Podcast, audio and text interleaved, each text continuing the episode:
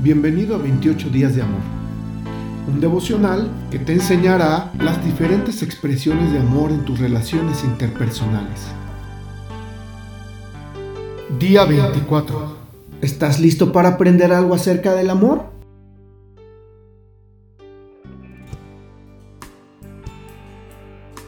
Ver lo positivo.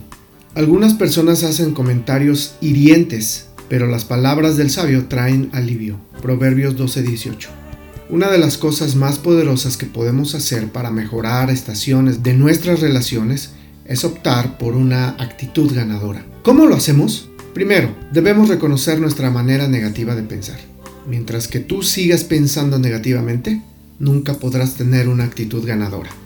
Segundo, el segundo paso es identificar las características positivas en tus relaciones interpersonales, aunque te resulte difícil hacerlo. Hasta podrías pedirle ayuda a otras personas, a todos los que te rodean, preguntándoles qué cosas buenas pueden ver que yo hago con otros.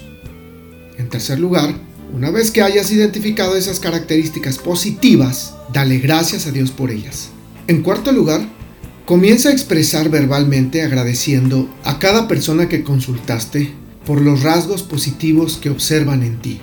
Establece una meta, tal como hacerle un cumplido cada semana o cada día a una persona diferente en tu vida.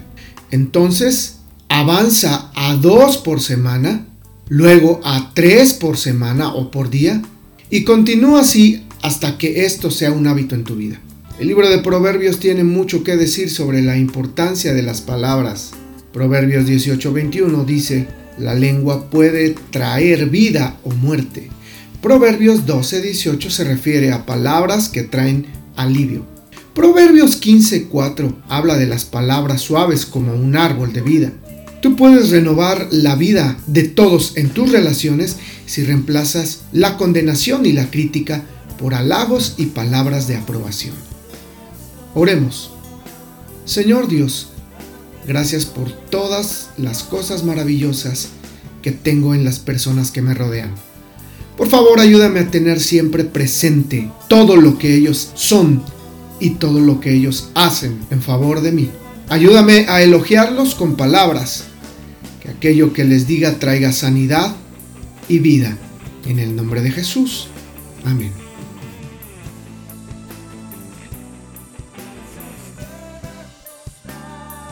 Esta reflexión ha sido tomada y adaptada de los lenguajes del amor por Gary Chapman.